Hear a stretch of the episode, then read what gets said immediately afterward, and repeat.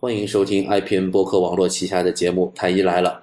我们的网址是太医来了点 com。如果大家想要第一时间收听到我们更新的节目，那么请使用播客客户端订阅收听，因为这是最快听到太医来了的唯一的方式。如果您不知道该用什么客户端，请访问太医来了的官网或者微博来了解我们的推荐。今天是第三十四期的太医来了，我是初阳初太医。大家好，我是田吉顺田太医。今天除了我和田太医以外呢，还有一位特别嘉宾来到我们的节目。我们这次呃在这里郑重推荐团鼠，欢迎欢迎。大家好，我是团鼠。啊，这呃团鼠是现在是一名实习的护士。那团鼠给大家介绍一下自己。呃嗯，大家好，我是团鼠，我现在是一名实习的护士，然后即将要毕业参加嗯工作了。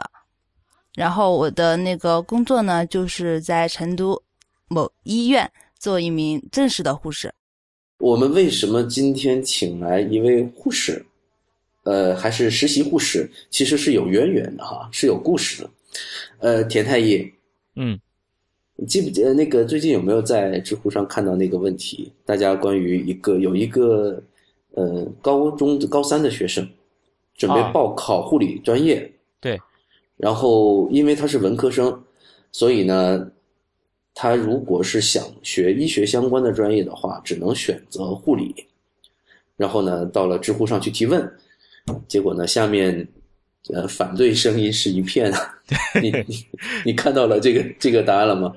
很很热闹嘛，不光我我看到那个答案了，不不是一个答案，很热闹，基本上基基本上是就一边倒的，就是就是劝人向善嘛，也不是向善，就是说劝人不要往火坑里跳，就这么个意思。对，这是个说护理是个大坑哈，对这里面好多的，反正在知乎上，我们这个医疗这个圈子的朋友，基本上很多人都去回答了这个问题，然后。但是这里面很奇怪的是，很多都是医生，唯独一个团属是一名护士。那团属在那个问题的回答里面，你可以不可以给大家稍微同步一下你是怎么去回答这个问题的？呃，其实当时我没有就是看到这个呃问题，然后是后来有人就是邀请我，然后我。先首先也是看到那个有一名医生在下面，就是他的那个就是回答被顶到了最上面，然后然后那名医生呢就是就是语语言非常的就是激进，然后就几乎就把护理这个行业就是贬得一无是处了，然后 然后其实刚开始我看到这个答案的时候，其实心里面是有一些气愤的。然后就觉得他，就虽然他说说呃说对了一些事情，但是又感觉没有说到点子上。然后后来我就是我我也在下面回答了。当然我那篇答案其实也算不上什么正能量，因为我总体的意见也是劝他不要去从事护理这个行业的。但是我的话呢，就是说的稍微委婉了一点，就是我尊重他的选择，但是我把这个行业。就是他的优点和缺点我都写出来了，然后就让让他自己去做这个选择。对对对，其实这里面我当时觉得非常有意思的一点是，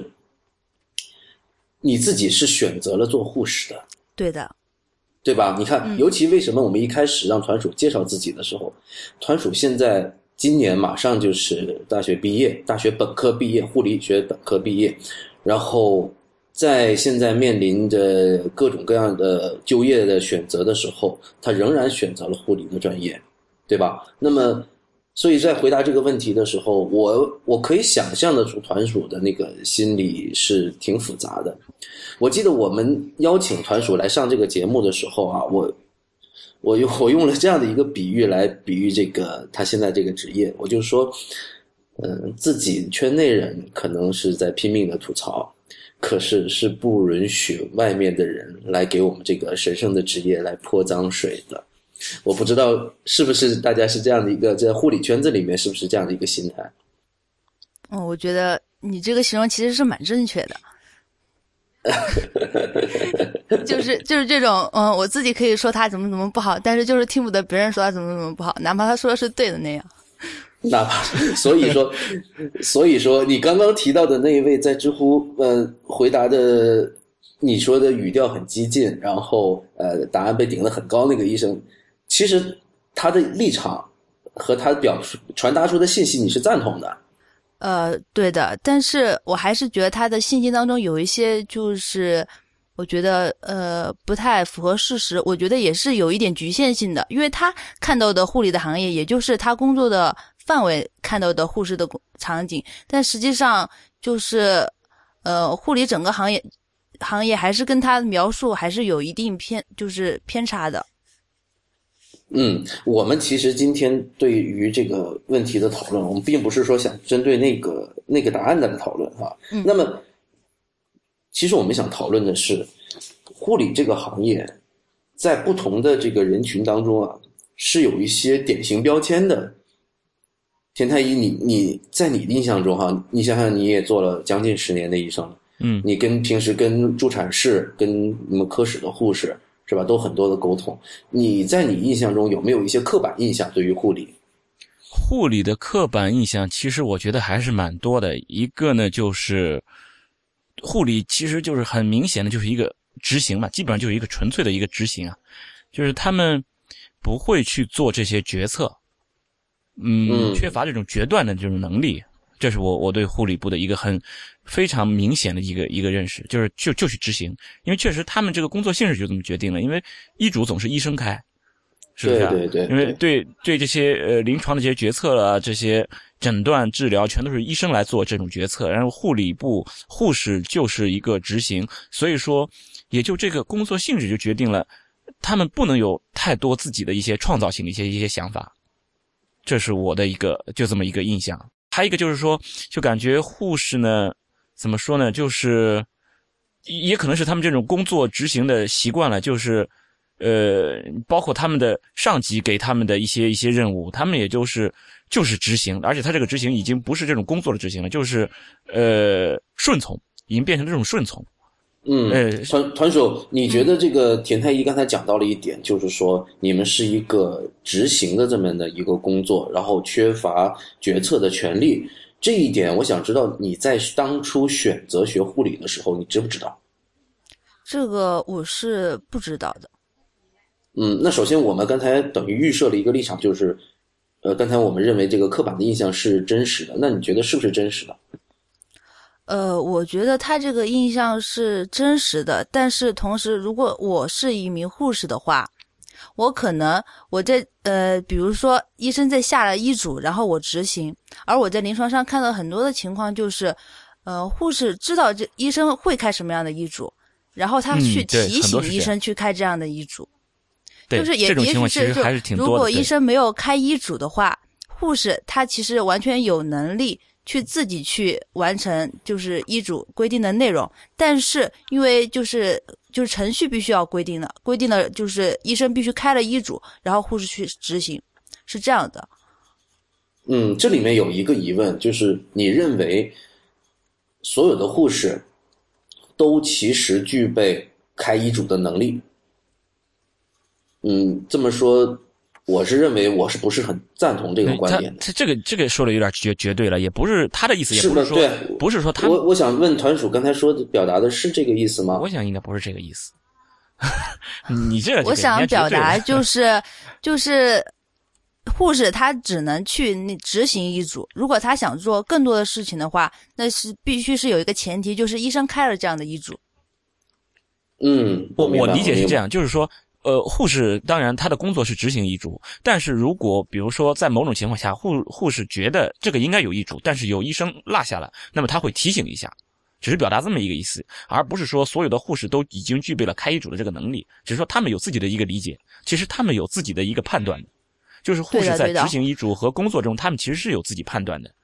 但是他们这个判断有可能，比如说一个医生，呃，他处理的病人会有很多，他处理的情况有很多，但是某一种情况可能正好医生和护士都是他们的处理都是一致的，而且恰好这种情况呢，哎，这个医生他忘记某一点儿某一某一项了，然后被这个护士发现了，他认为你正好你是不是需要开这个医嘱，所以他会有这种提醒，并不是说所有的护士已经具备了像医生一样给这些患者开医嘱这些能力，我我想应该不是这么个意思。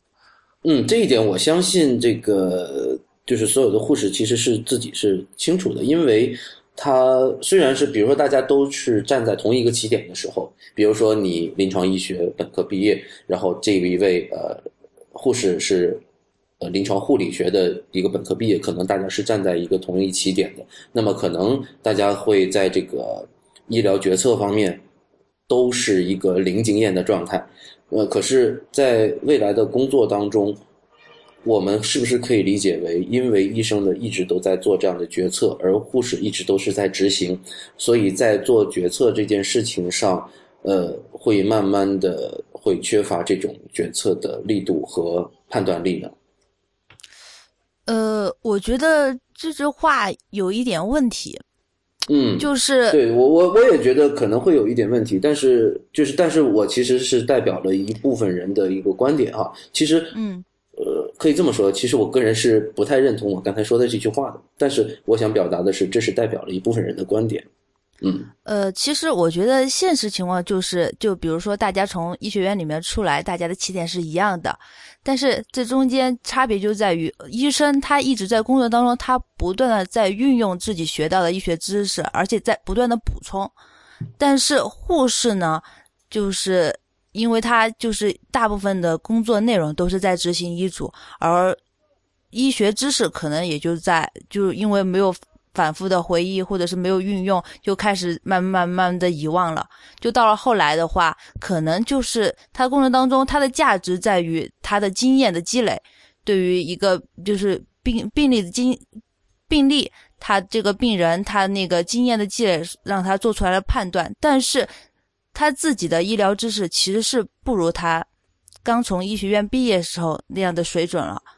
所以反而是退化了。对的，就很多人觉得护理这个。行业没有什么，就是，呃，专业性没有什么，就是专业的水平。我觉得可能是从这一点出发的，因为他的知识水准、医学知识跟医生相比，真的是差的太多了。嗯，这是你在临在临床的这个工作当中实习的过程中你的体会吗？呃，这是我在实习过程当中的体会，当然也也有遇到那就是学习比较主动的护士，但是也有一一部分的护士，他主动就是他们自己也是本科毕业的，然后他会跟我说，他觉得现在他一一些医学知识的掌握不如他毕刚刚毕业时候了，他觉得他自己就是学的东西开始遗忘，他自己会有这种就是忧虑感。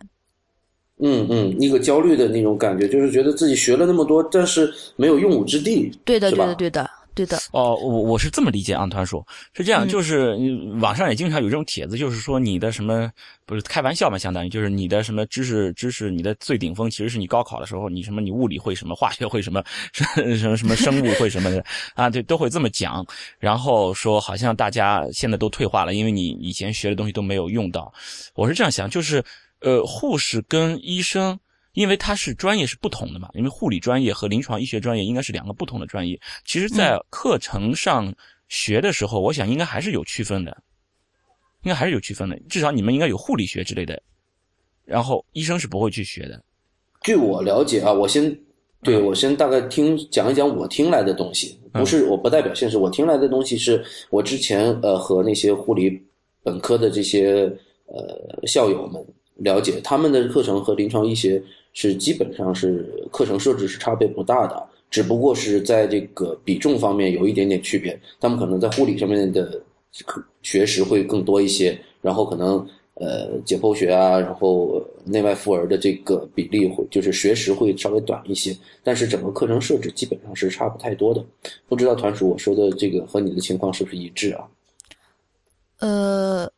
我这个，因为我也跟我们学院的一些临床的同学做对比吧，因为我们就是都有一个在基础医学院的一起学习的时期，这个时候就是学习的内容是一样的，就是可能考核的重点不一样，然后老师也是一样的，但是到了后面，就是当他们开始学内外妇儿的时候，我们开始学的是内外妇儿的护理学。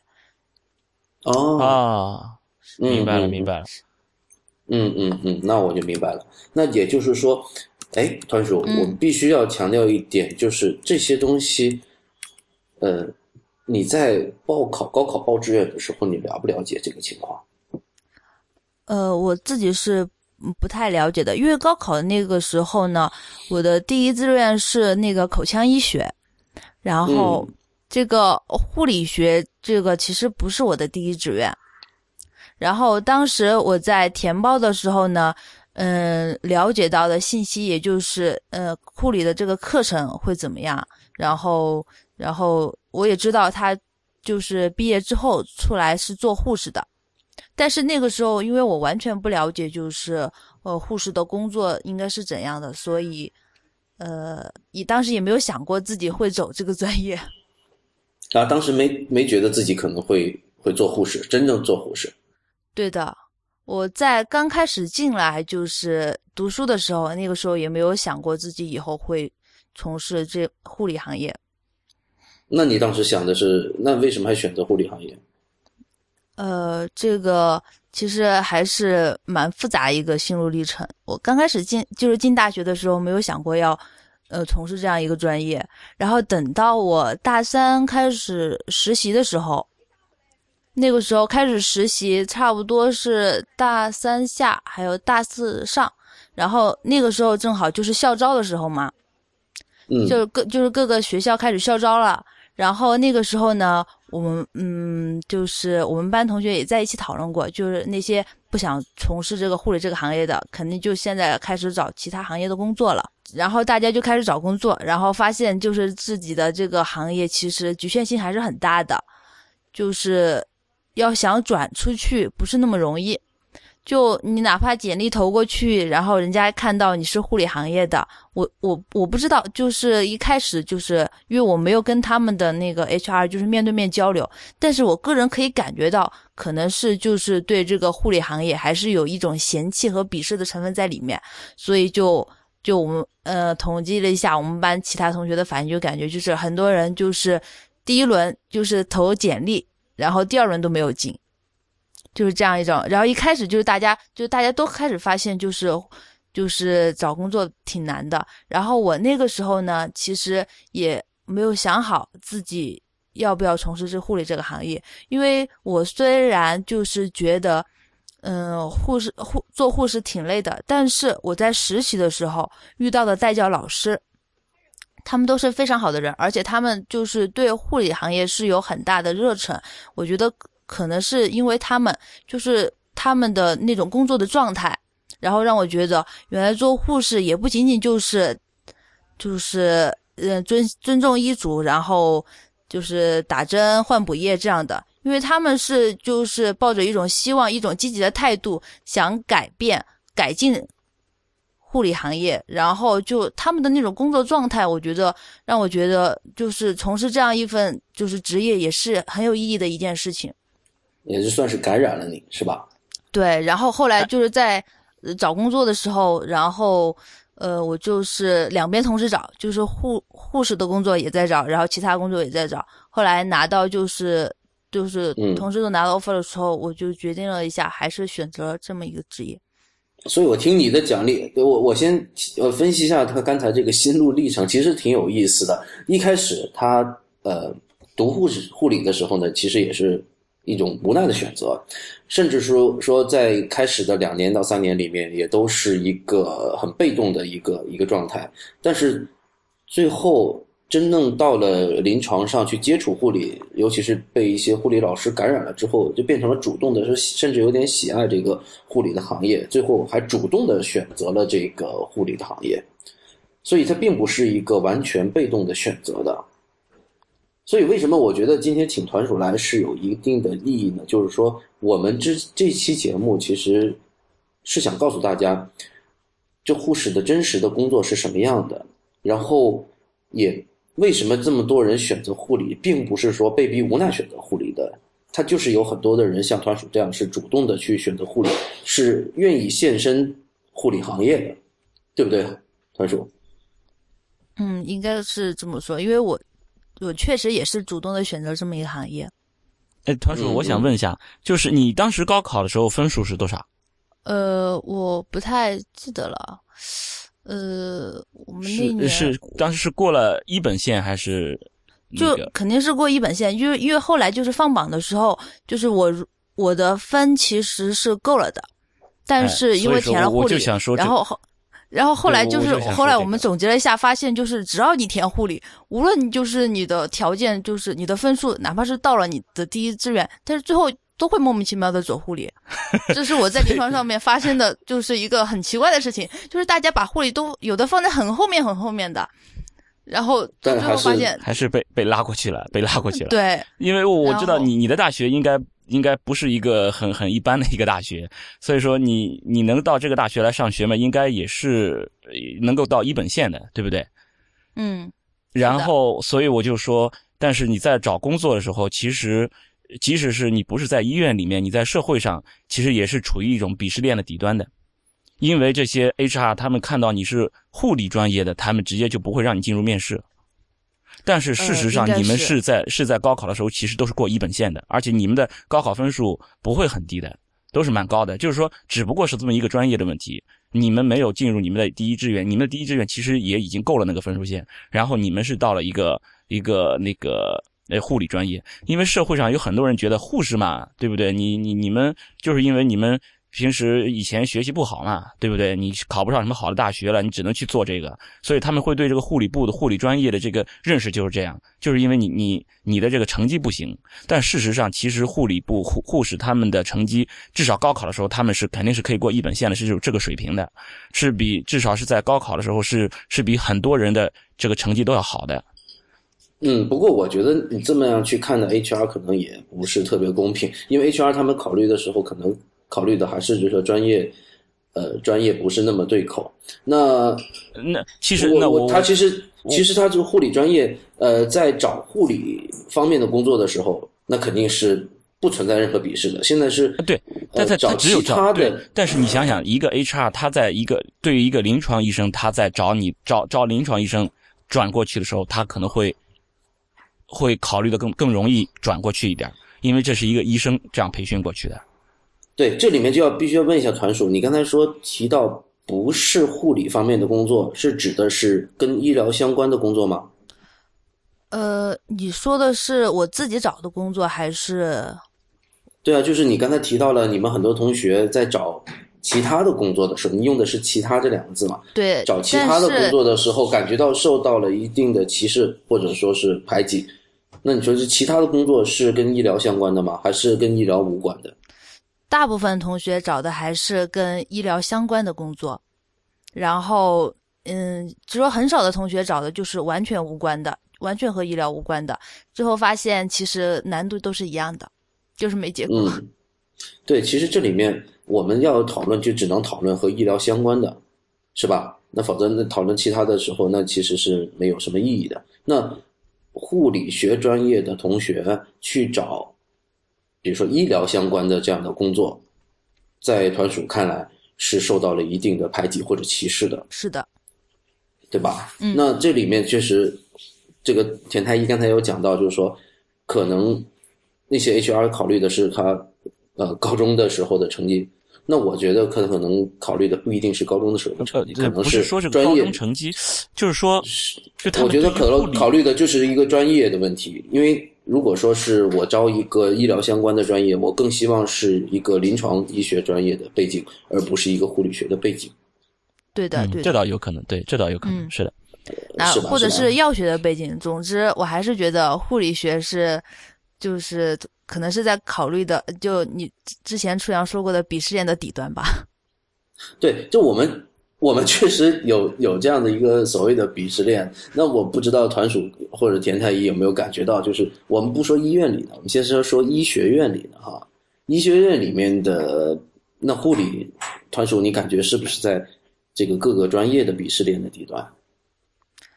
嗯，就因为在那个我们我们医学院就是也是属于那个九八五的院校，然后医学院里面也有那个临床八年制的。就首先收进来的时候，肯定分数最高的是临床八年制的，然后就是在就是一些学生工作当中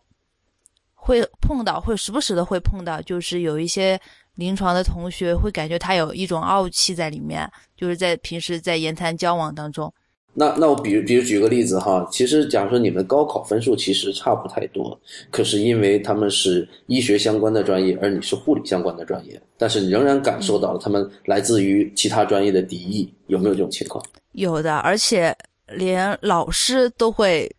就是很明显的感觉到这种就是不友好的这种情绪。对，也就是说你在读护理这个这个过程中，你还是感觉到了，呃，就是不不太公平的待遇。对的，就是还是感觉到了这种就有一点不尊重吧，我觉得是。嗯，比如说能给大家举个例子吗？呃，嗯，就比如就是说到之前不是说到老师也会有这种情绪吗？然后就。呃，我们学校就是收分最高的应该是临床八年制的，然后呃，我收分最低的大概就是护理的，就是平均线，平均收分最低，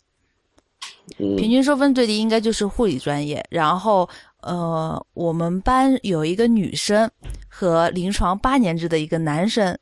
然后他们是大一进来的时候就就开谈起了恋爱，然后。到一直到毕业的时候，就他们感情很稳定。然后这个女生她是因为是护理专业嘛，就之前就是在有一次交作业的时候，就是跟老师聊起来，然后老那个老师就说啊，你们护理专业的就就是觉得她找了一个临床八年的男朋友，就是非常非常幸运。然后就说临床八年制的也会要你们护理的呀。然后 我的那位同学就非常非常的生气。嗯，感觉心里很塞，是吧？对的，对的。是老师不会说话，心心塞塞的。这这老师实在是有毛病，这个这政治实在不正确。不是，你看他觉得那个临床八年制的就很牛逼，然后结果护理专业的同学好像就是被眷顾的感觉，被灵性的感觉，实在是被灵性对。灵性的感觉。那其实除了这种呃不公正的待遇，你觉得在授课学习的过程中有没有觉得受到其他不公正的待遇？有的，嗯，就我们一开始就是进来的时候就要学一些，就比如呃医学物理啊、医学化学这样的课。然后就所有的授课老师都说，因为你们是护理专业的，所以这些你们不用懂，然后就一笔带过。然后每次我听到这句话的时候，我都非常的愤怒，凭什么不让我学呀？啊，对啊，凭我想学不行啊，凭什么不让我学？默认就反正你学了也不懂是吧？对，就想着啊，你们学这些没有用，我就想着到底是谁规定的？我们就是一进来就是学，比如就是当那个时候就是授课不是要分 A、B、C 类吗？然后就是比如说医学物理这门课，然后临床八年制的他们就是 A 类，就哪怕是用同样的教材，他们是 A 类，也就也就是说对他们的要求是最高的，就他们考的那张卷子是最难的。然后大概轮到护理就是 C 类或者是 D 类这样的。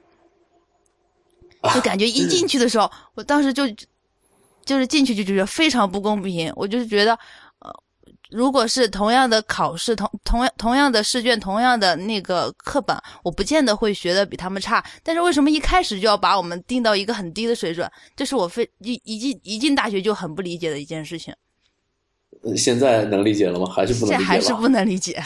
还是不能？凭什么现在就要理解了？是啊，我也我也不能理解。就像我那时候跟那护士说，哎，让我学一下打针嘛。人家说你学这干嘛？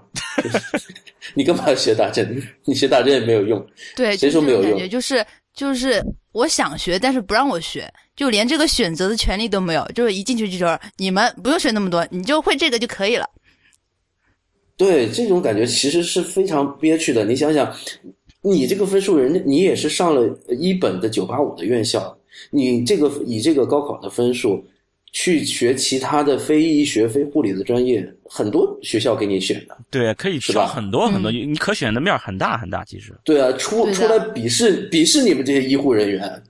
凭什么现在被你们鄙视？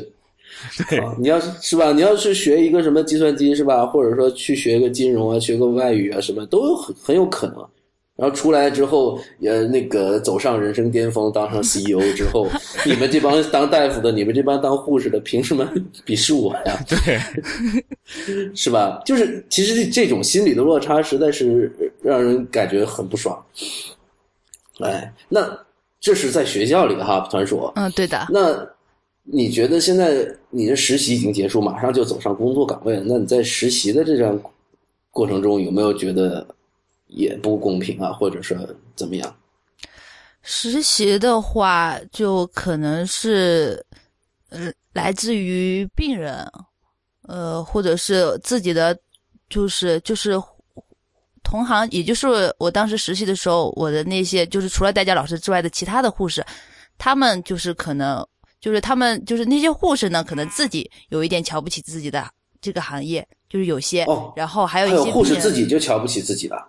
对，这让我很不能理解的地方，因为。就是走上临床岗位的时候，我发现我的就是老师们都挺凶的，就是直接就说医生你这里不对那里不对什么的，就没有感觉就是那种地位跟在医学院完全就反过来了。啊，那那我没有听出来。对呀，我我我没明白，这个没有自己瞧不起自己呀。呃，但是我我说的是那些就是带教的老师，就是那些就是比较正能量一点的。然后还有一部分呢，就是年轻的，也就是刚刚走上护理岗业，呃，岗岗位一年或者是两年，他们其实是最累的那一批。但是他们有没有你你说他们会表现出一个同行呃，就是一个自我的轻视的这种趋势，体现在什么方面？就会觉得，比如我在跟他们一起就是上夜班的时候嘛，然后他们就开始在劝我，你以后就是能不从事护理行业就不要从事护理行业。你看我们现在在这里熬夜班是多么的苦，多么的累，这样不拉不拉不拉。其实也跟医生劝医生，呃，劝刚刚实习的医生一样，哎，你看这样多不爽，你不要不要干了，能能走就走。其实很多医生也在这么劝。这个我想也不是只有只有护士他们才对的对的，只有这个护士这个岗位才才这么劝。这个其实呃我们都能理解，就是现在的医生和护士，就是医护这两个岗位的那个自我的满足感和那种安全感都很差，对吧？所以说呃在医生这个圈子里面非常流传着，就是孩子学医打断腿，对对，经常会有这种说法，是的。是吧？孩子学医打断腿，这是大坑，觉得火坑，绝对不能跳。那你刚才其实这里面我非常觉得非常有有趣的地方，就是你看团属仍然坚持去选择了一个火坑。呃，这一点到底是不是？其实团属自己也不知道。呃，不，其实我觉得我自己这个感觉是这样的，就就你们刚刚不是说就是生孩学医打断腿嘛，这种。如果我要生孩子的话，我肯定也是不支持他去做护理行业的。哎，这个地方非常感谢。但是，但是我做我那是，但是个这跟我自己选择护理行业是不矛盾的，因为就是选择护理行业的是我，而如果我的孩子会选择护理行业的话，我可能更多是作为一个母亲，我是心疼他，不愿不愿意他去受这个苦。那你自己愿意去受这个苦？对我自己愿意。就是说，你你其实就是以一种耶稣受难，然后为了让，但是是让自己的子民不能这么说，不能让自己的子民怎么感觉我不下地狱谁下地狱？我觉得是是出于是这种想法一样的嘛。也是这样，我先给你讲一下我自己啊，就是说我我觉得就是现在我还在继续做医生，而且我觉得做医生我是还会做下去。如果让我再选一次，我可能还会选择做医生。如果我现在是有女儿，如果我的女儿长大了，她要自己挑选自己的专业，然后她恰巧又觉得在做医生挺好的，我是不会打断她腿的，我会支持她的。就是说，我现在做了医生，呃，如果我的女儿将来以后选了做医生，我会支持她。当然，如果她觉得做医生不好，她选择去做护士，我会支持她。她觉得做医护都不好，比如她想要去。呃，做一个建筑师，我会支持他。他选择任何一种，我都会支持他，而不会说，呃，你选择医生或者护士，我就我就我就不同意。我没有这种，我没有这种倾向。而且我自己，我现在是做医生，而且我以后还想继续做医生，是因为虽然做医生确实是很苦，压力很大，现在的环境不好，但是我确实我在医生当中，就做做医生这个这个工作当中，我还是能够获得这种成就感。是可以得到满足，因为我觉得是有一部分可以得到满足，所以我会我会做下去。总是总之，我是会会有一些一些情况能够满足我自己了，我才会去做这件事情。其实田太医这里面其实是有一个有一个有一个概念上的这个混淆的，就是说你同意自己的女儿做医生，这是代表了你对她的选择权的一个尊重，对，呃，但是不代表你不心疼她。对，不代表就是你感情上希望他，就是哪怕就是我的孩子，如果他就是这样，如果我的女儿做医生，我不会说，哎呀，你这孩子真可怜，我不会有这种想法的。啊，我没有这种想法，我没有这种想法，因为我觉得做医生，你看现在我，如果我真的我觉得这个做医生是非常非常惨的，我的付出是远远大于我的回报，我觉得做不下去，我我就会改变呀。我为什么我要做一个我觉得很不好的一件事情？因为我不想做耶稣嘛，我我我不想做这这种圣人，我就是一个一个小市民，就是说我的付出和我的回报，我认为是能够持平，那么我就会继续做下去。而这个医生的回报，我想是就这种精神上的这种满足感，我觉得是可以作为我的这个这个工作上这个回报的。就维系你继续做下去的动力，对，是吧？可以的。而且如果我的女儿继续，她要她说她觉得这样挺好，她觉得她的爸爸这样挺好的，她也想继续做，像像她爸爸这样去做医生，OK，可以去做。而且我不会同情她的，我觉得你你这样选择挺好的，这个选择有什么问题吗？对，其实这里面哈，就是在于在于就每个人对自己职业的一个判断，到底是值不值。那其实团属用他的行动证明了，他认为做护理并没有大家想象中的不堪。但是我们这一期节目实际上是可以，呃，告知那些正在读护理学的这些护理学学生和那些可能刚刚从事护理学呃护理行业的这些人，就是他们未来将会面临一个，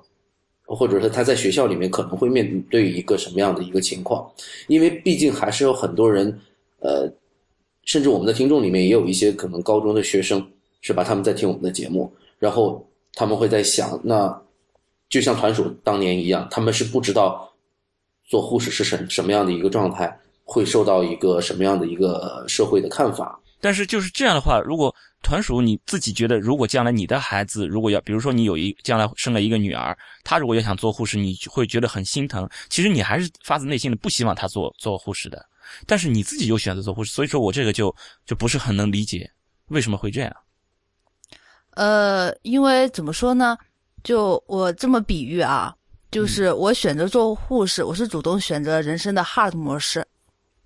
但是我不希望我的孩子也这么走。但如果他主动选择，他就是那种就是喜欢挑战的那种类型的话，我不会反对他，我尊重他的任何的选择，就只是从感情上来说，因为就是就是。任何一个行业有任何一个行业的不易嘛，可能我从事这个行业，我会更多的看到这个行行业的难处，就是说在那个哪怕我是在实习的时候，我也是嗯挨过老师的骂，挨过医生的骂，挨过病人的骂，然后我是作为一个母亲，我是不希望我的孩子也受到这样的委屈。对对对，其实这就是跟我们节目一开头讲的知乎的这个问题是一样的。我们可以把这个。呃，这个即将高考的这位学生当做我们的晚辈，嗯、那么我们作为这些过来人，那么我们希望如何去告诫这个晚辈？是你如果选择，你看，团属说了，我用我自己的行动证明我选择了，但是我必须要明确的告诉你，你接下来要选择的是一个 hard 模式，对，是一个是一个是一条很坎坷的路，对，你要做好这种心理准备。你如果是准备呃。升官发财，然后享清福，甚至是呃登上人峰呃人生巅峰的话，那你可能选择的并不是一条最最最快的一个捷径，对的，对不对？对，其实我我我们这期节目做做这个东西，我们是非常犹豫的哈，因为我刚才在这个节目之前跟团属就进行了一点点小的沟通，我们是觉得，确实，我觉得护理这个行业。这个护士这份职业是非常心酸的一个职业，我可以给大家讲一个我的亲身例子。那我也我相信我那个表妹可能也会听到我这一期节目。我表妹就是学护理的，然后他最后面临找工作的时候啊，他问我这样的一个问题，就是到底要不要做护士？我其实我是劝他不要的，为什么？就像刚才你你们俩讨论的时候啊。我等于说这样的一种感觉，我是体会得到的。那其实我一一开始在节目里面我就问了田太医对于护士护理这个行业的一些刻板的印象，其实我是有一些刻板的印象的。我的刻板的印象就是认为护士的日常工作就是换药、打针、铺床，是吧？这是主要的工作。然后呢，在这个群众眼里，这个它是一个相对于辅助性的一个工作，而且是甚至在很多人眼里是像服务员一样的一个服务行业。呃，这个所谓的服务行业呢，在这个老百姓的口中，其实是带有另外一层意思，就是说技术含量比较低的，对吧？然后呢，医生在医生眼里，可能他也是一个辅助性的一个工作，因为他不需要做决断。然后，甚至刚才像团叔所说，护理的同事们啊，我们那些科室里的护士，其实也都是觉得自己的工作很辛苦，一值班值一整个通宵，是吧？对的。然后，然后尤其是女孩子，很喜欢，很希望能够睡一个美容觉，也没法睡。所以我当时我给我表妹的一个建议就是：哎呀，这行真的是辛苦啊，能不干就不干。但是最后他，对，但是他最后还是选择了做护士哈。那那这个怎么说呢？我可以体会二位刚才那个一番讨论，因为我是已经当时经历过。虽然这是我表妹，不是我的孩子，但是我是经历过的。那那我其实讲这一番话的意思是，虽然我讲的是一些刻板的印象哈，但是我觉得是代表了这个护理这个行业这个职业的从业人员受到的一些不公正的待遇。那么。这里面刚才我提到了一点，就是关于他们工作技术含量到底高不高的问题。那团叔，你觉得护理这份工作技术含量到底高不高？呃，怎么说呢？现阶段在中国的护理啊，的确是技术含量不高。但是，但是我觉得这是因为就是我们国家的医疗制度所决定的。护理这个行业它也可以含金量很高，只是现阶段做不到而已。嗯，现阶段做不到，但呃，我们我们可以这么理解哈，我们说这个我们国内的那个医疗的水平，呃，比起西方发达国家稍微落后了一些，然后，那即使在西方发达国家，护士的地位其实也是没有医生高的。对的，对的，对这个我承认。对这个在，即使在比如说五十年之后，那。护理这份职业，它的技术含量可能也是很难赶上医生的。这个可能是一个比较级的问题哈。我们不，这个说你如果和普通的一份，比如说呃超市的售货员，那相比的话，那确实护理的工作，我相信技术含量还是很高的。那么就看你这个到底，你这个比较的东西是什么，对不对？是吧？但如果是，但是护士非常悲惨的是，他跟医生放在一起去比较，而且他是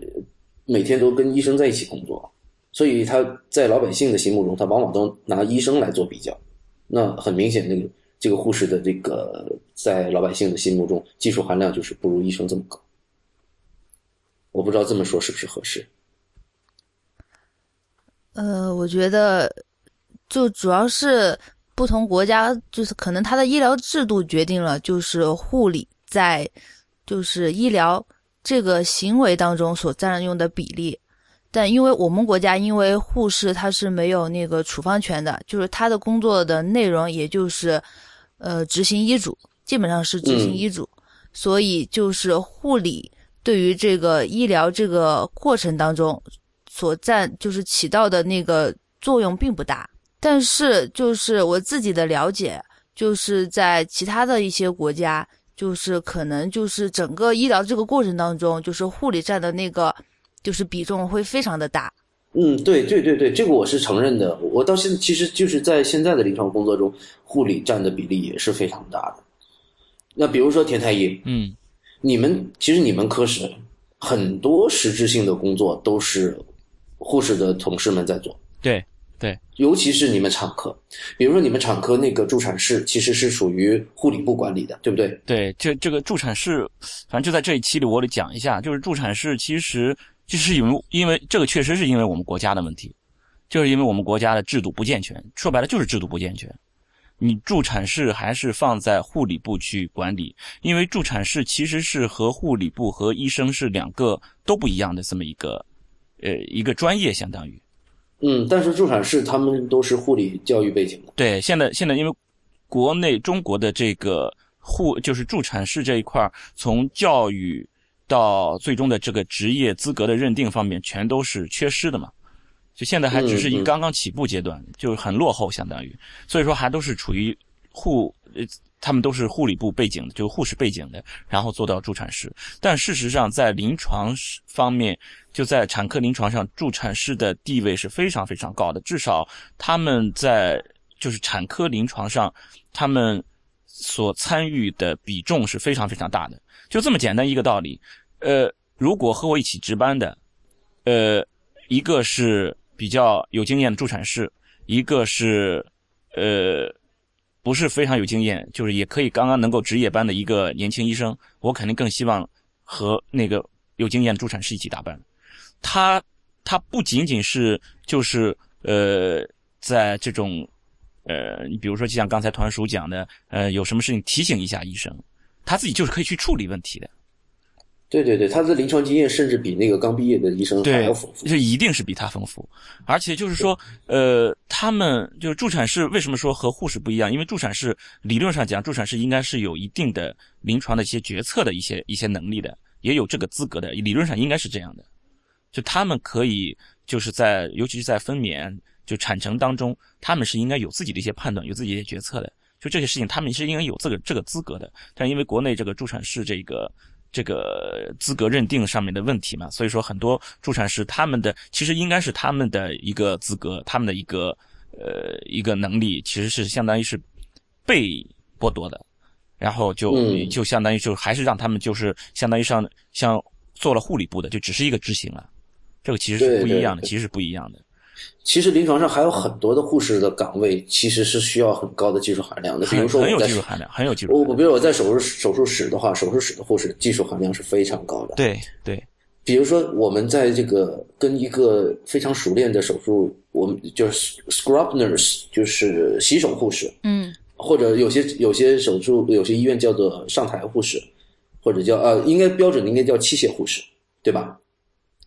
还真不是，我都叫洗手护士，我都叫洗手护士。我我对我对，反正有各个地方叫法不一样了。可能标准的应该叫器械护士。就是在你和器械护士的这种这种合作过程中，你会感觉到他对于一个手术的理解。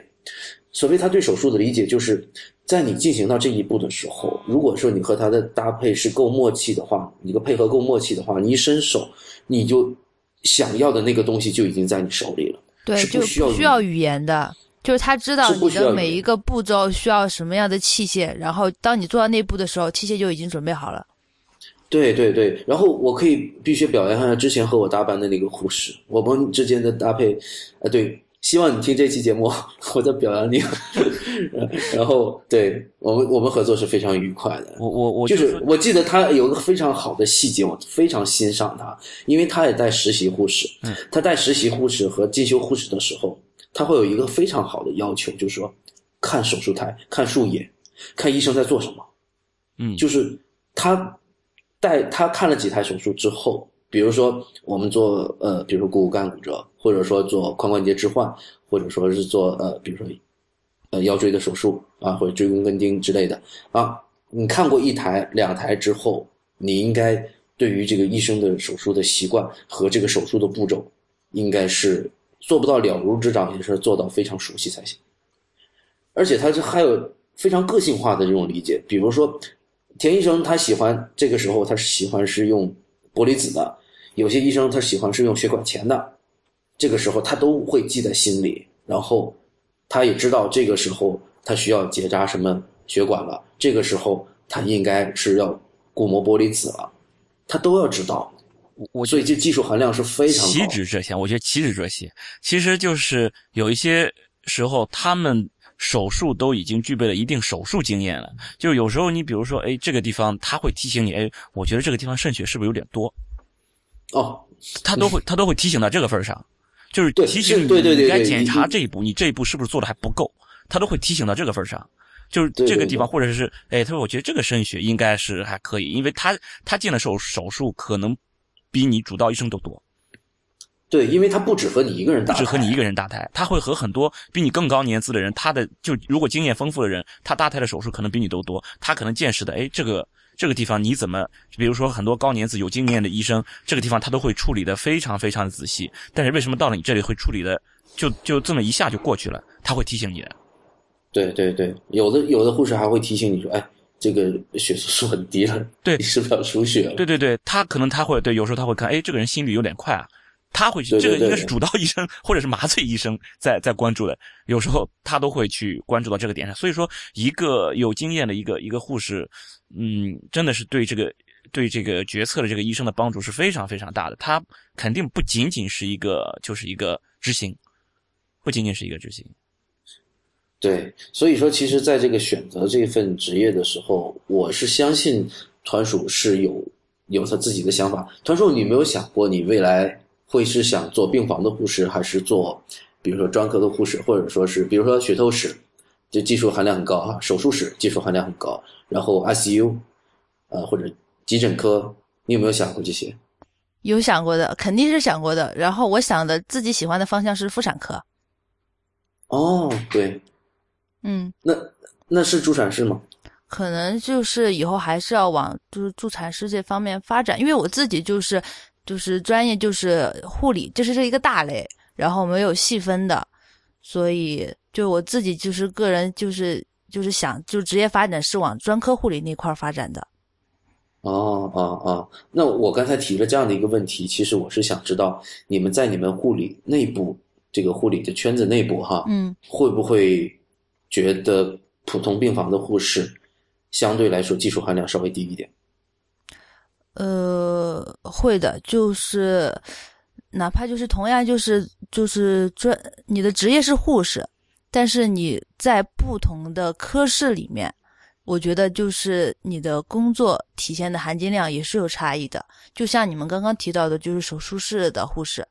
和一般普通，就比如说是呃内分泌啊，我。在内分泌病房的时候，真觉得没什么事儿做，除了就是 换换补液，而且每天的补液也非常的少。啊，对对对，好像是内科护士，就是感觉是呃那种服服务员的感觉，有对，就是那种。然后病人就是说：“服务员来换个水。”然后我们就嘚啵嘚啵的去了，然后心里面还要慢慢吐槽一下：“我不是服务员，我是护士啊。哎，你们你只是心里面吐槽一下，嘴里面不吐槽的。嘴里面怎么吐就槽啊？只是 就嘴里面怎么吐槽啊？哦，嘴里面就是会会有很严重的声明说：“那病人您好，我我不是护士请称呼我为护护士，而不是称呼我为服务员，好吗？啦啦啦啦，其实我是一个演员嚟嘅。呃，就是你之前之前就是你们提到这个，真是有发生过的，而且而且还是就是病人和护士之间发生了争吵，就是当时就是护士就不理那个病人，就是说我是护士，我不是服务员，就是请你称呼我为护士，然后就然后就当时就是没有给他换那袋盐水，就直到那个病人的家属改口，就叫护士麻烦你就是给我换一下水这样，但是病人家属是非常不开心的，然后后来他们就开始吵，然后吵到那个就是护理部那边去，然后这这件事是就是上了新闻的，我是看到这个新闻，然后所以跟你们说这件事情，然后我自己发生的是我是没有说的，就是我是只是在心里面吐槽，并没有把这件事情说出来，因为我说出来的话，可能我就是那个新闻的主角了。哎，这这个时候我们想想说一下，那我其实是很非常赞同，如果说你是有理有节的去声明你自己的身份的话，来抵抗这种歧视，我是我是非常支持的。那我想知道那个护士后来的结局是怎么样？最后的结局啊，然后那个护士最后的结局，就那个新闻里面没有提出来，就是就是家属是强烈的要求，就是要道歉，是这样的。对啊，对啊，对啊。然后就是如如果这个护士是正确的行使了自己的权利，那他要求对方正确的称呼自己，我觉得这是要求对方尊重自己啊。我觉得那个护士没有错。对，为什么护士道歉的原因是什么呢？他错在哪里？就是说，呃，就是我个人就是觉得那个护士其实是没有做错，就是他就是就是很用一种就是很平和的一种姿态来表现了自己对那个就是病人家属对对不满对对，也也不是不满，就是就是希望就是能够得到尊重。就是我的这个职业并不是像，并不是服务员，就是请你称呼我为护士。就他是这样一个，就是我觉得也并不算争吵，就是一个很平和的这样一种态度。但是，所以我为什么要问你这个护理部最后的处理意见是什么呢？我很想了解护理部是如何看待这种事情的。比如说团叔，你刚才提到了你会心中默默吐槽，对的，那么你在心中默默吐槽的同时，是不是会想到，如果说你真正的像我刚才所说的正面的和患者提出来，会不会受到护理部的处分？呃，这个我觉得你这个问题就是问的，呃，怎么说呢？就是这个也得看不同的护理部的。就是我有你觉你碰到你觉得可能会的？我有碰到过，就是就是一般来说啊，呃，我觉得我看到的大部分的护理部的人，都是会就是以息事宁人的态度，可能就会让那个护士就是道歉这样的，哦然后批评就是说护士做的不对。但是我也有碰到过，就是就是态度比较强硬的护理部，就是说就是但当然不是这个新闻里面的。是另外一件事情，就是那个病人和家属，就是就是有点无理取闹那种，然后护理部就是态度就很强硬，你们这样的病人我们不会接收的，你就呃你就是请你去其他的医院吧，这样的就是维护就是当班的护士的权益。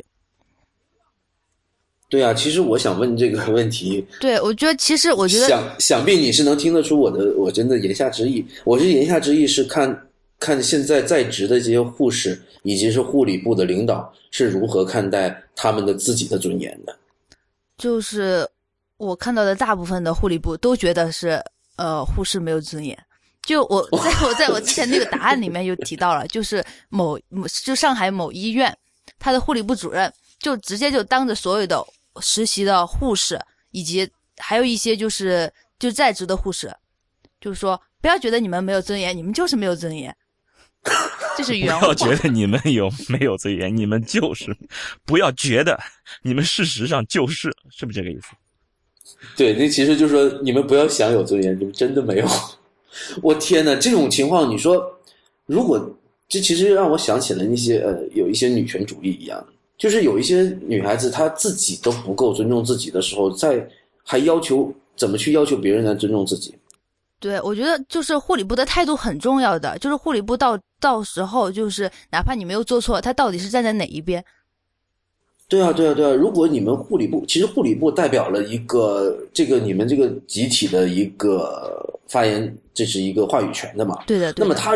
如果他们站出来的这个整个的姿态都是说将你们呃自降一格的话，那你说这个最后的结果，就是护护士怎么会觉得自己有尊严呢？对啊，说到这个，我就是又想起了一个故事。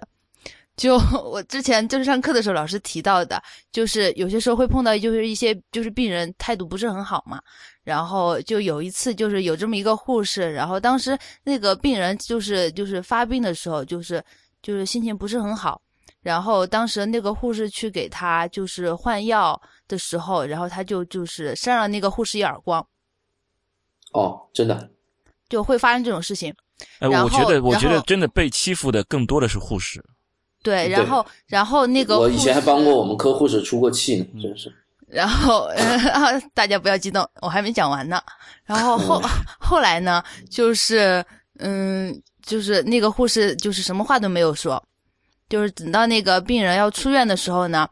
就是他觉得很愧疚，很对不起，就莫名其妙的扇人家一巴掌嘛。然后他就主动就跑到那个护士台，然后就反映这个情况，然后就跟那个护士道歉了。就这个结果其实挺好的。后来院方知道了呢，就护理部知道了这件事情之后，就奖励那个护士五百块钱，因为他什么话都没有说。然后后来我这天呐，个就我变成了一个我非常反对这样的一的，就基本上就是呃，就比如说呃，护士受了病人的气，比如被病人责责骂、责打了，如果护士什么话都没有说，也没有要求就是就是维护自己的权益的话，就是院方就奖励五百块钱这样的。就是到后来我们这就这个五百块钱就变成一个梗了，就我们就是对对对对对，这天哪，个这个我这是等于说在出卖自己的尊严。不是，就对，就是五百块钱买你的尊严，我觉得就是对对对，就是这就是这样，就就是是五百块钱买你的尊严的事情，就是我们经我常就实名会会看到我，我会看到我的就是朋友们就在说，就是呃，就经常会发这样的朋友圈，就是五百块钱我不要了，我给你五百块钱，你让我打个够。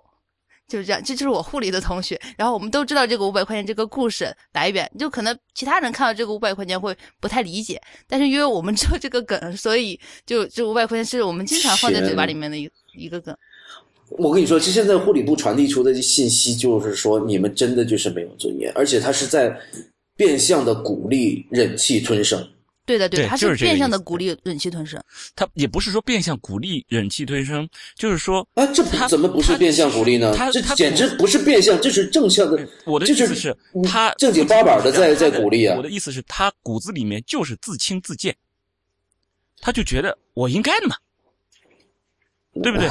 就是一个自轻自贱，骨子里面就是这样。还有一个问题是什么？就是说护理部他们怎么说呢？呃，这个事情一定不会是呃什么把这钱发下来发五百块钱是呃那个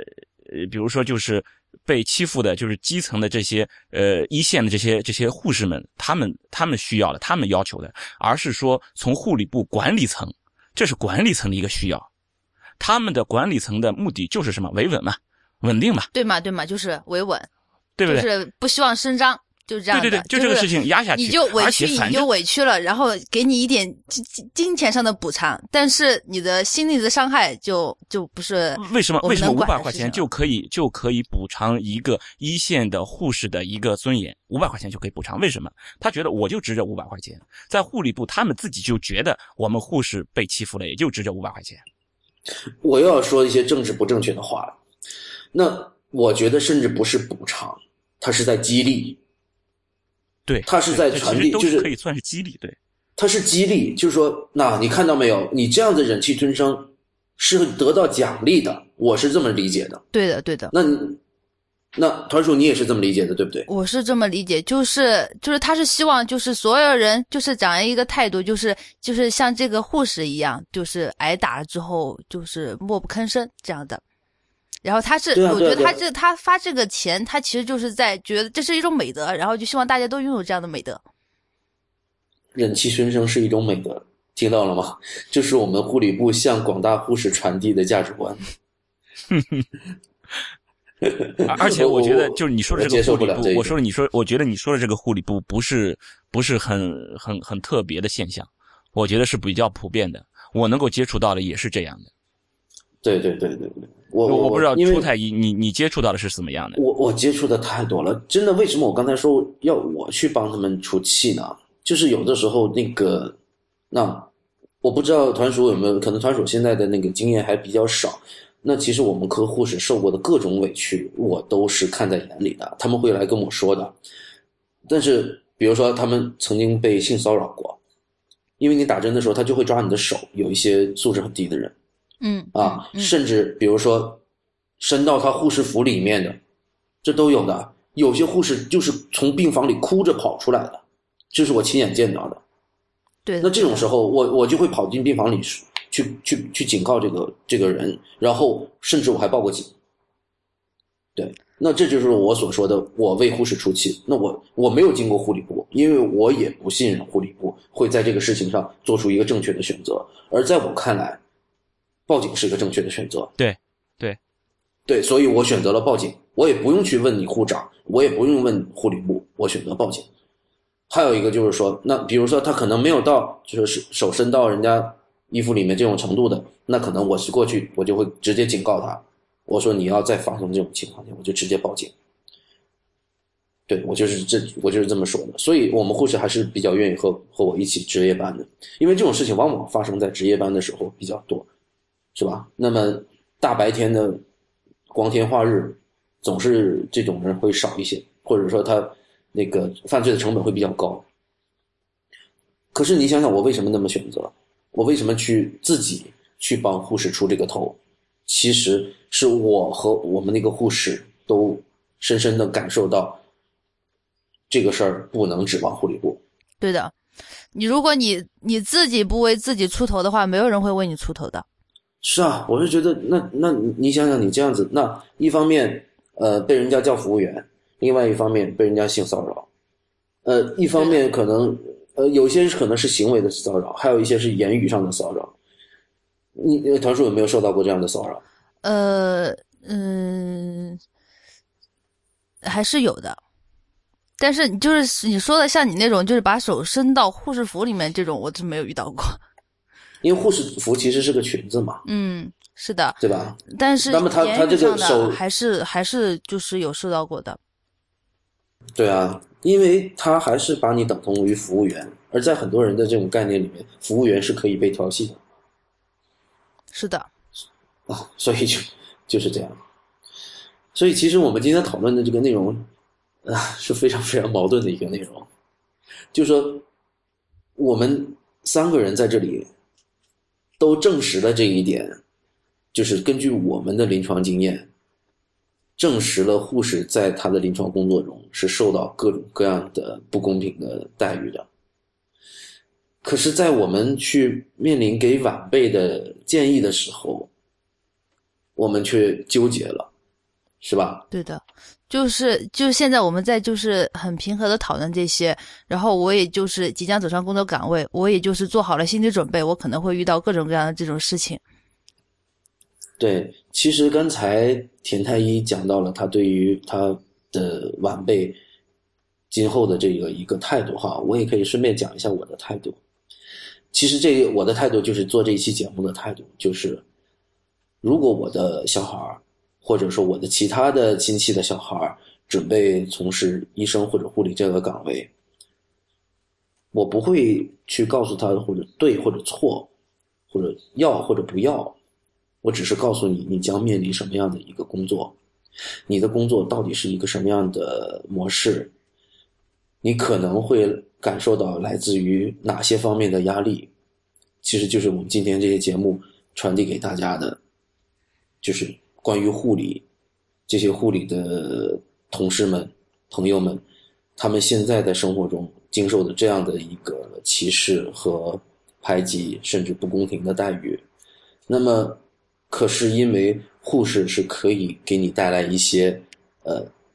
事业上的成就，甚至说呃，刚才我们讲到了，其实还是有很多护理的岗位是可以有技术含量的，是吧？你还是可以带来那种职业的满足感的。所以呢，以至于团属现在选择了这样的一个工作。所以我想问一下团属，嗯我们节目即将到尾声哈，如果说因为护士从事护士行业的多数是女性啊，你可以，你有没有什么想跟师妹讲的话？未来要从事这些呃护理岗位的人，你可能有没有话跟他们讲？呃，是未来即将从事护理岗位的人吗？或者说准备，那你可以把它分成两种，一种想学护理的，还有一种是正在学护理的。呃，就是如果是正在学护理的，我想跟他们讲的就是，护理这个行业其实没有看起来那么糟糕，就是我们是什么样的人，决定了护理行业是什么样的人。也许现在就是医疗环境不太好，就是可能让很多人觉得很悲观，就是想跳出这个坑。但是我还是希望，就是有一些就是有爱心、有责任心的人，能够看到护理这个行业，就是其实是，嗯，还是很有职业成就感，还是可以很有呃，还是可以就是很有含金量，能够有一个很好的职业发展的这么一个行业，所以我希望就是就是正在学习护理的一些师妹们，或者是就是已经选择了学习护理的师妹们，我就希望他们能够保持一颗初心，不要因为就是自己遇到了一些不好的事情，就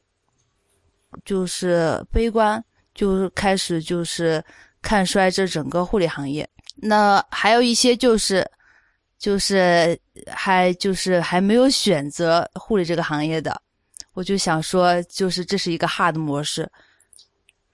就你 就是希望你能够就是全方位的了解，因为我也遇到过一个孩子，就是就他在知乎上面就是找到我嘛，就是他说啊他非常非常想做护士，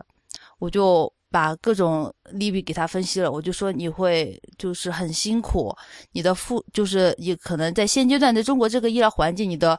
呃回得到的回报是就是和你的付出是不成正比的。就是嗯希望他做好心理准备。然后他就说：“我已经了解清楚了，我就是就是想做一名白衣天使。就是你现在所有的假设，就是以以是以我以后会后悔为前提的。”然后他说：“但是我现在就是我已经了解了这个行业，然后我就是我已经了解到你跟我说的所有的情况，但是我就是想做。”就是希望你能给我一些指点这样的，然后这个孩子就是很坚持，然后，然后也带给我一些感动。我就在想，就是自己当初那个答案就是那么负能量，因为很多人就是后来也在私信里面就说，看到你的答案之后，我想跳出去怎么办？怎么办？然后我就觉得自己写那个答案是不是就是有一点不太合适？因为我自己其实是因为是看到了这个护理这个行业，就是带给我的一些就是触动，所以我是主动选择这么一个行业的。然后，所以其实说实在话，我我不能去鼓励别人去选择就是 hard 模式或者怎么样的，但是我就希望就是、就是这么一条路，我也希望就是就是有人，或者是像我这样，或者是做出一个很傻的决定吧，可以和我一起走。啊，OK，非常非常感动。但是呃，我在这里必须要强调一点，就是说，因为乐团属现在是刚刚即将结束实习，呃，还没有正式的走上工作岗位，对的，所以我们我们只能拭目以待。好的，好的，好的。是 我这个不是开玩笑，因为田太医，你有没有你有没有感觉到，其实护理这个岗位，这个这个工作，那个离职率还是很高的。是的，对的，离职率非常高，非常高。比医生的离职率高。对，因为确实太辛苦了。然后这个 hard 模式是不是能走到底？呃，我因为就实际上临床上就是真正的做，就是做到，呃，就是很多很多年的那种护士，其实也是蛮少的。就是我看到的，我的那些一些带带我带教我的老师，他们基本上是做了大概有呃最多的有二十多年吧，然后就是做到四十年的，我就只看到一个。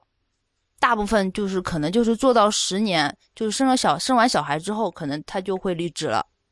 就是这样的，离职率非常高的。然后呃，我也就是在想过，我就想着可能让我离职的情况，就比如说我受就是我受到了不公正的待遇，然后护理部没有为我出头，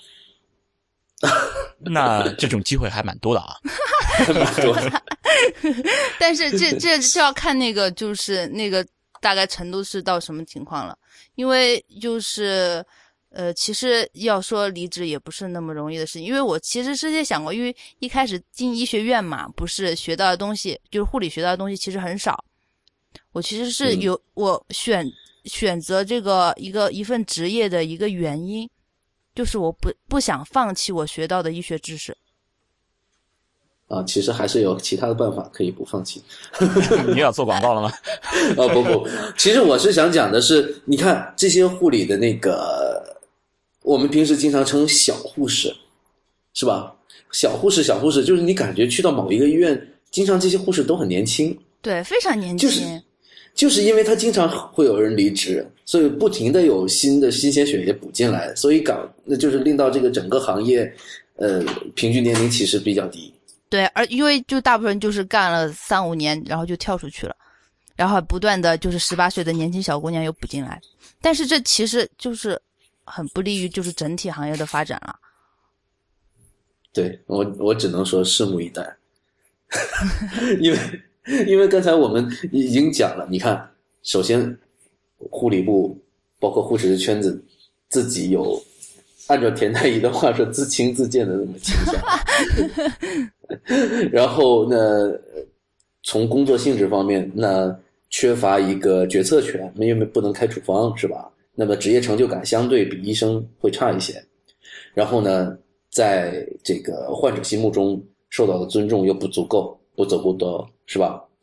所以以至于这个带来的这种负面的情绪总是特别特别多，然后再加上工作很辛苦，绝绝对对是一个 hard 模式。对的，对的。好，我们我们争取我们这太医来了能够啊多做几年，然后到时候再请团叔上来，再谈一谈工作几年之后的 那个或者感觉是什么样。我的想就是槽时候的心路历程是吧？你都经历了什么，所以你跳槽了。对我们约定一下，如果是三年或者五年之后，无论是团属在做做什么工作了，我们都来再来上一次太医来了，再来听一听对于护理这个我怎么感觉就是一一个浅尝的黑点在那儿呢？没有以后你会不会因为我们这句话的压力，所以死都不跳槽？也不是，也不是，因为其实就你们之前说了，就是那个护理这个行业的这些就是缺点嘛。其实就是对我而而言，我自己就比如说在临床上面被病人骂这样，然嗯后就呃，其实我自己是无所谓的，就是我自己的就是性格，就是不太容易跟人家吵。嗯，就比如就就比如说，就当时我给你们讲这么一个故事，就是在当时在急诊室的时候，然后我当时是就是给一个那个病人换水，然后就是就他的是最后一代，我给他拔针，然后、嗯然后当时就是那个补液就是溅出来，就是就是那个换就是拔针的时候，就是有那个多余的补液嘛，然后溅到他的身上，然后他就非常非常的不开心。也就是那么一两滴，然后他就很不开心，就开始就是在那儿骂我什么的，然后然后我就当时我就默默的就说啊不好意思是我没有做对，然后对不起这样的，然后他继续还在那儿骂，但是我就已经转身走了，因为在不夜市的时候就是就是事情非常忙，就是就是一百多个病人，就是那个铃就是像就是就是像噩梦的一样不停的在响。